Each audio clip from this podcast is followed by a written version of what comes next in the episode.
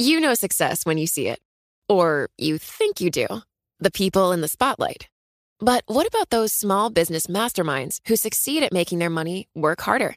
They do that by having a business bank account with QuickBooks Money, which now earns 5% annual percentage yield. Making your money work as hard as you do? That's how you business differently.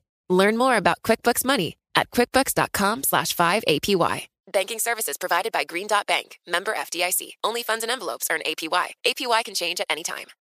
Collaborate for a greener future at the Bloomberg Green Festival, a groundbreaking celebration of the thinkers, doers, and innovators leading the way. From design and culture to technology, science, and entertainment. Hear from inspirational speakers and immerse yourself in climate solutions. July 10th through 13th in Seattle. Title sponsor Amazon. Official airline Alaska Airlines. Get 20% off using promo code radio20 at bloomberglive.com slash green festival.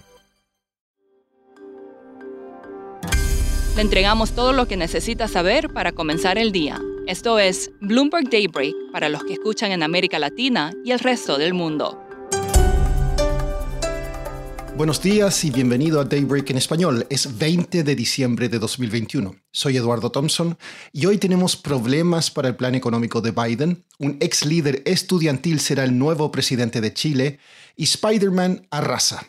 El plan económico de Joe Biden de 2 billones de dólares está en riesgo vital. Esto luego que el senador demócrata Joe Manchin rechazó votar a favor.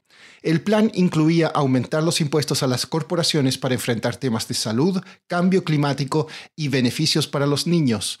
Sus colegas demócratas están furiosos, pero Nancy Pelosi dijo estar optimista y el gobierno buscará seguir con el plan. Goldman Sachs recortó su estimación de crecimiento del PIB de Estados Unidos en 2022 de 3% a 2% tras el anuncio.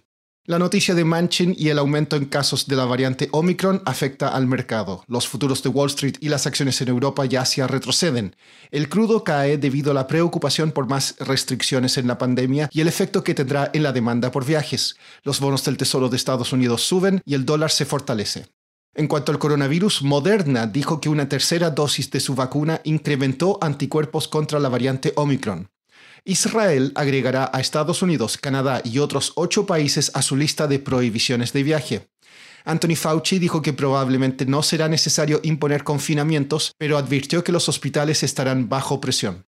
Las criptomonedas atrajeron más dinero de fondos de capital de riesgo este año que durante los últimos 10 años, con alrededor de 30 mil millones de dólares en 2021 pero más dinero significa más problemas. El principal funcionario del Departamento del Tesoro de Estados Unidos para Supervisión Financiera dijo que es necesario tomar medidas para proteger a los inversionistas y al sistema financiero de los riesgos que presentan las stablecoins.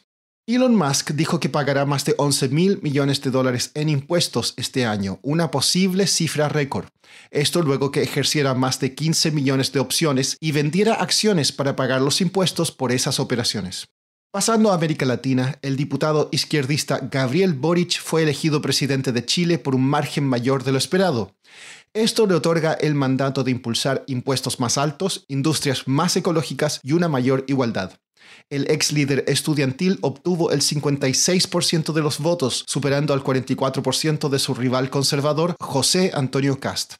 A continuación, Sergio Godoy, economista de STF Capital en Santiago, nos da su visión.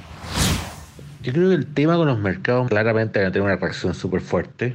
Probablemente ya lo ha oído bastante otras personas. El dólar va a pegar un salto importante, eh, las tasas van a subir y el IPSA se va a caer. Ahora, el discurso de, o sea, según mí, yo creo que lo que no estaba precisado en el mercado no era la victoria de Boris, sino la holgura con la cual ganó, que fue bastante grande.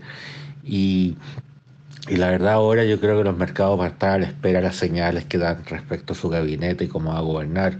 No dijo mucho en el discurso respecto a eso. O sea, ahora en el discurso básicamente planteó su programa, pero eh, tiene claro que la situación fiscal es muy complicada y que va a tener que avanzar muy lentamente. Perú avanza en negociaciones con los manifestantes en la mina Las Bambas de MMG. Los autobuses de la empresa han comenzado a operar nuevamente y mañana se llevarán a cabo más conversaciones. Las Bambas cerró el sábado luego de que MMG no lograra llegar a un acuerdo para resolver las protestas. Por último, la película Spider-Man No Way Home tuvo un excelente estreno al recaudar 253 millones de dólares en Estados Unidos y 334 millones fuera del país. Se vuelve así la película más vista durante la pandemia en cines. Eso es todo por hoy. Soy Eduardo Thompson. Gracias por escucharnos. Conocer todas las noticias que necesita para comenzar el día, revise Daybreak en español en la app Bloomberg Professional.